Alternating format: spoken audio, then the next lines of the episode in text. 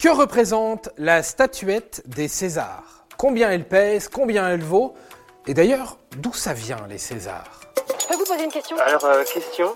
Quelle étrange question. Vous avez des questions? C'est l'occasion de mourir moins. Tous les ans, le cinéma français est célébré lors d'une cérémonie appelée les Césars, mais ça je vous apprends absolument rien. Ah bah ça après moi pour le détail je sais pas. hein. Commençons par un peu d'histoire autour de cette cérémonie et remontons en 1946. À l'époque, le magazine Cinémonde fonde les victoires du cinéma français. C'est à partir de 1950 qu'est organisée une vraie cérémonie avec des trophées remis par le ministre lui-même. Le trophée est une reproduction d'une sculpture que les habitués du Louvre connaissent très bien, une divinité ailée, célébrée par les Grecs et appelée Nike, une divinité qui n'a plus de tête au Louvre, et qui est plus connue sous le nom de Victoire de Samothrace. Et les victoires du cinéma honorent les films français et étrangers, les meilleures actrices et les meilleurs acteurs français et étrangers. En 1955, cette cérémonie se fait supplanter par les étoiles de cristal.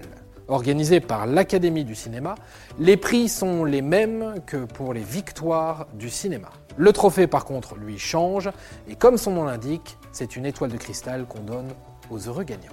Puis, le 3 avril 1976, naît la première cérémonie des Césars.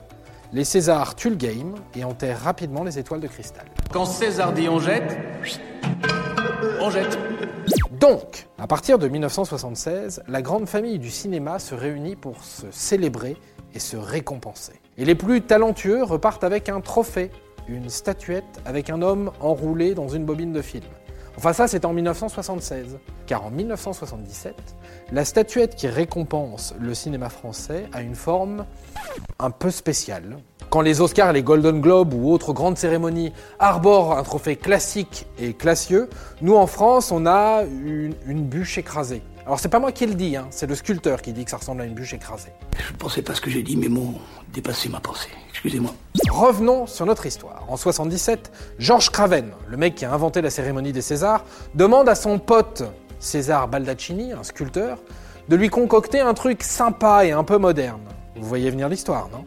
Le César en question est un artiste à la mode.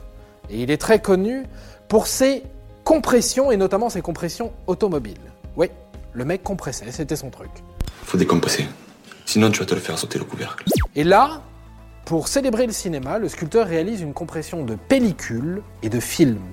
Voilà ce que représente le César. Les mensurations du trophée sont de 30 cm de haut, 3,8 kg, composé de bronze poli et d'une valeur d'environ 1500 euros. Alors, le sculpteur César a donné le nom à la cérémonie, mais ce n'est pas la seule explication. En effet, le nom fait référence au héros de Marcel Pagnol, César. Et pourquoi plus César que Marius? Parce que César rime avec Oscar, et que c'était une manière de se rapprocher de nos amis américains. Et voilà, maintenant, vous savez tout. Au revoir, messieurs, dames. C'est ça la puissance intellectuelle. Sapristi Attends, avant de partir, j'ai juste un truc à te dire. Viens découvrir notre podcast Sexo, la question Q. Deux minutes pour tout savoir sur la sexualité féminine.